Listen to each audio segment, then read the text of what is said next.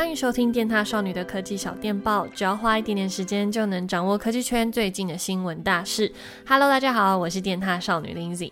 今天的科技小电报要来跟大家聊的主题，我自己非常兴奋，那就是这些科技产品你买得下去吗？其实它也不算是科技产品，就是科技品牌出的周边商品。因为我有鉴于我本人就是还蛮容易被一些酷东西，就是还先不要管它实不实用，可是就是戴在身上很酷，或者说它的外观很潮，我就会很想要下单买。就是有没有用到一回事，那先买再说，可以得到心灵的富足感。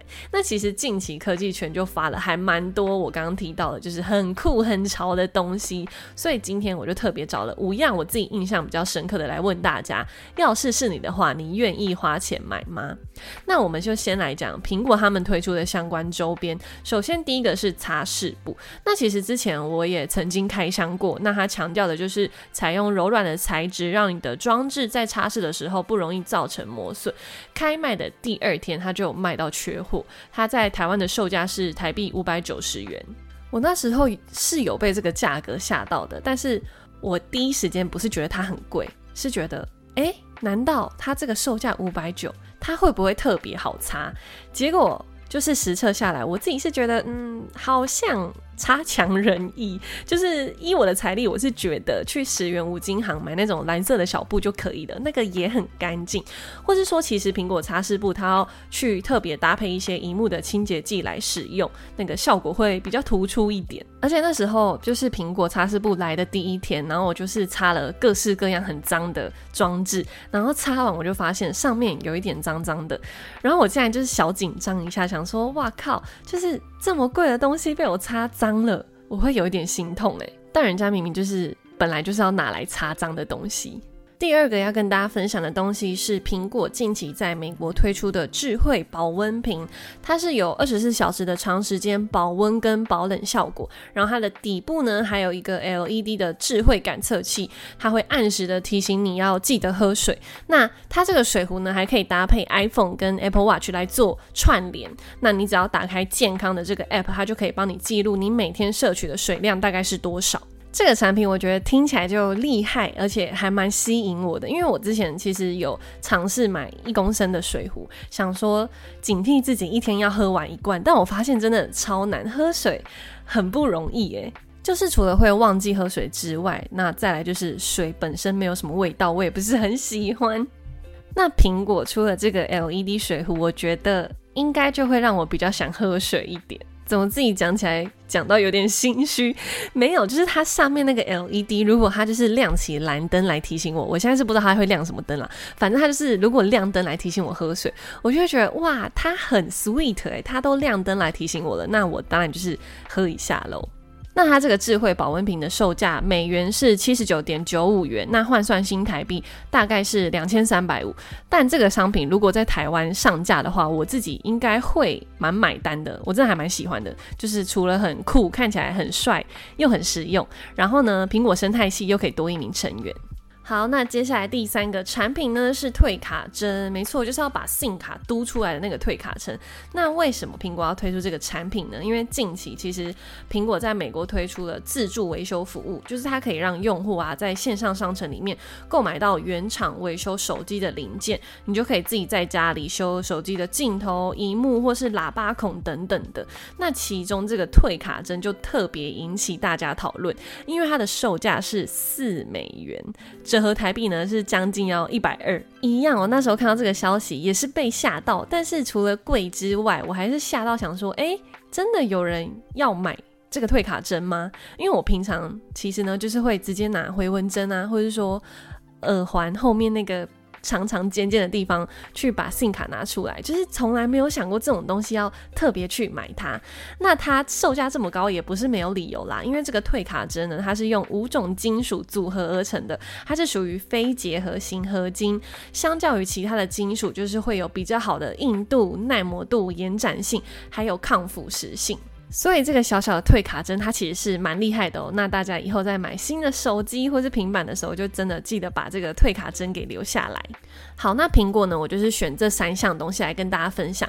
那下面一位是近期有在台湾开卖的特斯拉不锈钢哨子 Cyber Whistle，那售价是台币一千四百六十元，而且它是限量发售的，就是每一笔订单呢，最多只可以买两个哨子。那这个哨子它造型其实蛮特别的，不是大家常常看看到那种黄黄橘橘国小纠察队会在走廊上抓跑步同学的那种哔哔哔，然后十块钱刚刚好，十五块。就会嫌贵的那一种哨子。那 Cyber Whistle 它的造型是有棱有角的，它的设计灵感是来自于他们自家的 Cyber Truck，长得真的还蛮像的，大家可以去查一下图片。而且你越看会越觉得，诶，这个哨子其实长得蛮可爱的。那 Cyber Whistle 它的材质是使用医疗级不锈钢制成，表面呢还有经过抛光的处理，背后它还有预留孔位，可以让你自行穿过链子啊，把它当成项链来做佩戴，就是一个潮潮配件。那重点，这个哨子刚推出的时候，Elon Musk 可能还在 Twitter 上面呛说：“诶，大家不要浪费钱去买苹果他们家的擦拭布，要的话就买他们家推出了这个 Cyber Whistle。”我直接傻眼，就是这两个东西，就是我都不会买，谢谢。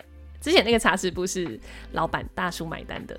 去年特斯拉其实就有曾经出过闪电酒瓶，那一样看起来就是超级潮、超级帅。不过那里面是没有装任何的液体，就是没有酒的。然后售价是台币四千四百五，照样就是在一周左右就是卖光光。之后呢，网络上面还炒价格，炒到将近是三万块。我觉得特斯拉出的东西呀、这些单品都还蛮像是潮流界大家会选择收藏的物品。再加上又是限量发行，所以大家在网络上的炒价格都会炒得非常凶，我自己觉得还蛮可怕的。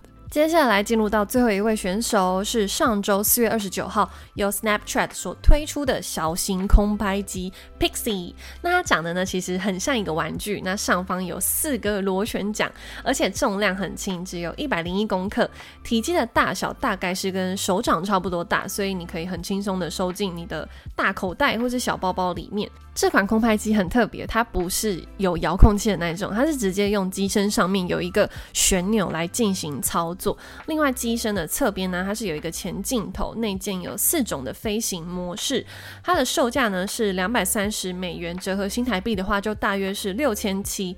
我自己是觉得这不算前面比较讲的稍微无用一点，它还蛮实用的，就是是一个创新又酷又实用的产品。像是我们平常可能要接触到一些空拍机。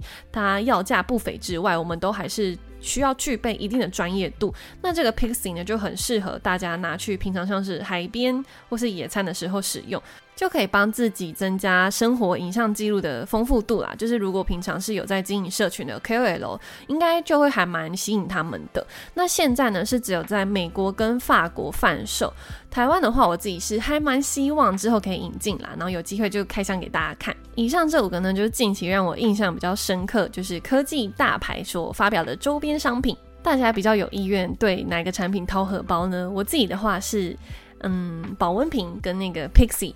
就是买下来的话，感觉使用率会蛮高的。还是说，泰友们近期也有发现说哪一些很奇葩，然后你自己也很想买，或者说看不懂他发这个是要干嘛的，就也可以来跟我们分享哦。那以上就是今天的科技小电报啦。如果大家还喜欢本集节目，就可以给我们五颗星星。那留言你想要听的内容，或是说对我们有什么回馈，那我们就下次见喽，拜拜。